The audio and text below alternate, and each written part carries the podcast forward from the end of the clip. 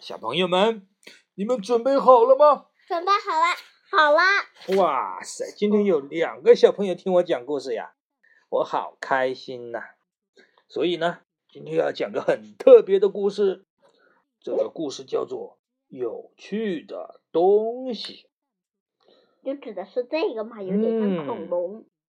这本书是美国的 Wanda Geiger 写的，然后呢，也是他画的哟。然后是中原出版传媒集团、大地传媒文心出版社出版的，翻译者叫做肖丹奇。好，我们记住这些人了啊，他们都是很厉害的哟。嗯，我们就开始讲故事了。这是一个阳光明媚的日子，太阳公公躲在松软的云层里面，正在和我们玩捉迷藏。山上的空气是那么的舒适温暖。在这座山中，住着一个个子小小的、善良的人，他就是波波老爷爷。他的名字好搞笑哎。啊，现在呢，波波老爷爷正在等待着鸟儿和各种动物们的到来。你猜一猜，他们为什么会到这里来呢？不知道。啊，原来他们是过来找食物吃的。在波波老爷爷生活的山洞的门口呢，放着他为小动物们准备的各种好吃的东西呢，是不是啊？放了好多好吃的东西呢，哈哈哈！哈哈哈！然后呢，波波老爷爷他为长着毛茸茸大尾巴的松鼠准备了坚果蛋糕。然后呢，波波老爷爷为飞来飞去的漂亮小鸟准备了种子布丁。然后呢，波波老爷爷为长长耳朵的兔子们准备了。卷心菜沙拉，然后波波老爷爷还特地准备了和樱桃差不多大小的小块的芝士，这些是专门送给小老鼠们的。我做了那么小的芝士送给他们呢。啊，就在这个阳光明媚的日子，一个有趣的东西来到了波波老爷爷的面前。波波老爷爷呢？他以前从来没有见过这种动物。这个有趣的东西呢，长得有些像狗，又有些像长颈鹿。它从头顶呢到盘起的尾巴尖儿，都长着一排漂亮的蓝色的尖角。波波老爷爷向他问好说：“早上好，你是什么动物呀？”这个有趣的东西说：“我不是动物，我是。”乌冬，啊，乌冬，嗯，拜托，他是个女的。正当波波老爷爷告诉有趣的东西世界上从来没有“勿动”这个词语的时候，有趣的东西严肃的朝四周看了看，大声的叫道：“你都为饥饿的动物们准备了哪些吃的呢？”嗯，这个问题我会回答耶。波波老爷爷说：“哦，我准备了。”一些美味的坚果蛋糕，我还准备了一些好吃的种子布丁。嗯，这个卷心菜沙拉的味道也非常不错哟。而且我看，肯定这些小知识你应该也会非常感兴趣。但是你看，嗯，这个波波老爷爷说话的时候，这个奇怪的东西好像都不感兴趣一样的嘞。你看。这个这里的嘴巴扁着，这里连眼睛都闭上了，这边连头都扭过去了，然后这边呢头又扭扭到另外一边去了。哎，他是不是觉得嗯这些东西不好吃呢？哼，他说我从来没有听说过这些傻乎乎的食物，没有一种物种会吃这些东西的。难道你今天？没有准备娃娃吗？娃娃！老爷爷吃惊的大叫一声。当然有趣的东西说：“他们是多么的美味啊！那些娃娃们。”呃，吃了它们？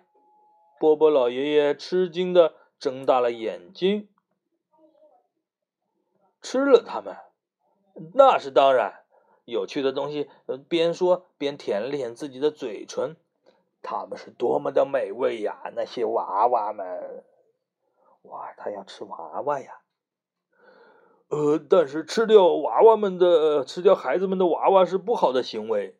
波波老爷爷说：“我想孩子们会非常难过的。”啊，那是当然。有趣的东西开心的笑着说：“但是他们是多么的美味啊！那些娃娃们。”他怎么没有脚啊？嗯。他是人，当然没有长脚呀，他的脚在这里。啊，这个有趣的东西，他怎么想吃娃娃呢？嗯，但是如果你抢走孩子们的娃娃，他们不会哭吗？波波老爷爷问道。他们当然会哭啦！有趣的东西一边说一边嗯露出欢快的笑容。呃，但是这些娃娃的味道。真是好极啦！哇！一想到有趣的东西会抢走孩子们心爱的娃娃，而且还会把娃娃们吃光，波波老爷爷就伤心的哭了起来。嗯，啊，不过也许你只是会抢不听话的孩子们的娃娃吧？波波老爷爷想到这里，心里才舒服了一些。哼，不是的，我尤其会挑好孩子们的娃娃吃。有趣的东西欢快地说：“那些好孩子们的娃娃好吃极了。”哦，那我到底应该怎么办呢？波波老爷爷很着急，他来来回回、来来回回的 踱着步子，他要想着，呃，想出一个好办法，能够让这只淘气的乌洞忘掉去抢孩子们心爱的娃娃。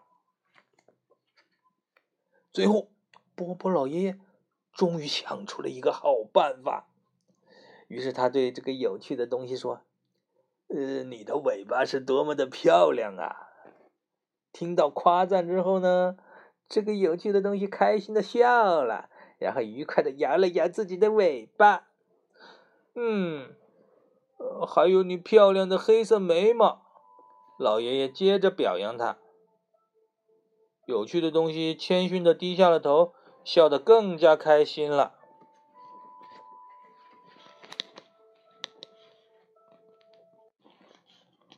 但是最漂亮的要数你背上长着的这排蓝色的尖角了。波波老爷爷继续说：“听到这里呢，有趣的东西简直太高兴了。他一边在地上傻乎乎的打着滚，一边卖力的笑着，哈哈哈。”呃，波波真真是一位有智慧的老爷爷。他接下来对这个有趣的东西说：“我猜你之所以能够这么漂亮，是因为吃过很多酱节儿吧？”嗯，有趣的东西从来没有听说过什么酱节儿。酱节儿，有趣的东西问，急切的问道：“什么是酱节？那是娃娃当中的一种吗？”哦，不是。嗯，波波老爷爷说，酱吉儿是一种非常有趣的小蛋糕。这种小蛋糕呢，可以让你的蓝色的尖角变得更加漂亮，可以让你可爱的尾巴呢变得更加的修长。哎，现在这个有趣的东西已经十分的骄傲虚荣了。在他看来，没有什么比拥有一条大尾巴和更大、更漂亮的蓝色尖角。更重要的了。于是呢，他立刻大声说：“哦，呃，拜托了，亲爱的好心人，请你给我一些呃酱吉儿吃吧。”呃，那好吧，波波老爷爷说：“你坐在大树下面等着我吧。”这个有趣的东西开心的笑着，呃，在大树下面坐下来，等着波波老爷爷。